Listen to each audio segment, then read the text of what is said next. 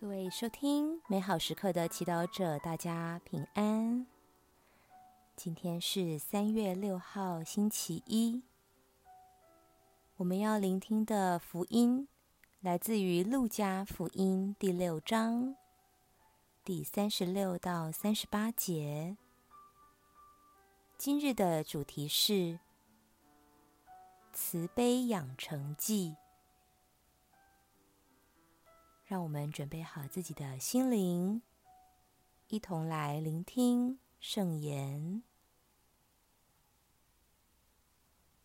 耶稣对门徒说：“你们应当慈悲，就像你们的父是慈悲的一样。你们不要判断，你们也就不受判断；不要定罪，也就不被定罪。”你们要赦免，也就蒙赦免；你们给，也就给你们，并且还要用好的，连按带摇，以致外溢的升斗倒在你们的怀里，因为你们用什么升斗量，也用什么升斗量给你们。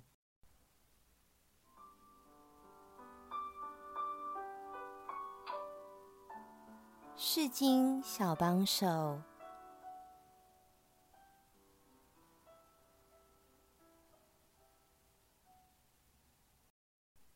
你们应当慈悲，就像你们的父是慈悲的一样。你是否曾体验过天父或他人对你的慈悲？你能回忆在被他人慈悲对待的那一刻？你有什么感觉吗？这经验如何改变了你呢？当我们花时间去回顾这些恩宠的时刻，它会改变我们用来看待世界的眼光，让我们也能以慈悲的心态面对世界及他人。相反的，那些不曾体验过慈悲，反而是长期被刻薄对待、被有条件的评价和判断的人，是很难快乐，也很难去对他人宽容和慈悲。如果今天你发现自己心里对某人充满判断或仇恨，无法原谅他人对你的冒犯，或者，你身边有哪一个人对人特别刻薄，很难相处？就让耶稣慈悲的眼神停留在你们身上吧。耶稣不判断我们，因为他知道，除非我们能够体验到天父的慈悲，我们很难真正的对自己和他人慈悲。但是。耶稣会不断邀请我们放下我们的刻薄和仇恨，因为他会不断将我们的幸福绑架。我们如何做到慈悲如父呢？就是要多花时间和天父相处。今天，耶稣邀请我们每天有意识的找一个空间，花一些时间祈祷。而且，生活节奏越忙碌，越需要这么做。耶稣之所以能慈悲，也是因为他会定时祈祷。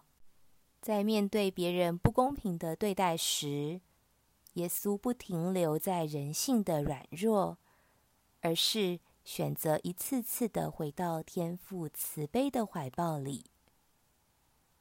今天，圣言。和大自然都能让我们跨出自己狭隘的思维，去让天主对我们说话，用他的爱医治我们的创伤，那让我们无法去对他人慈悲的根源。品尝圣言，你们应当慈悲。就像你们的父是慈悲的一样。活出圣言。当你对他人不耐烦时，为了耶稣，选择收回你的判断，友善的和他相处。全心祈祷，慈爱的天父，请帮助我，愿意慷慨的花时间和你独处，体验你的慈悲。阿门。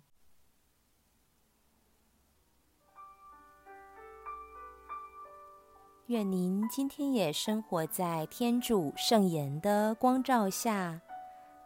我们下次见。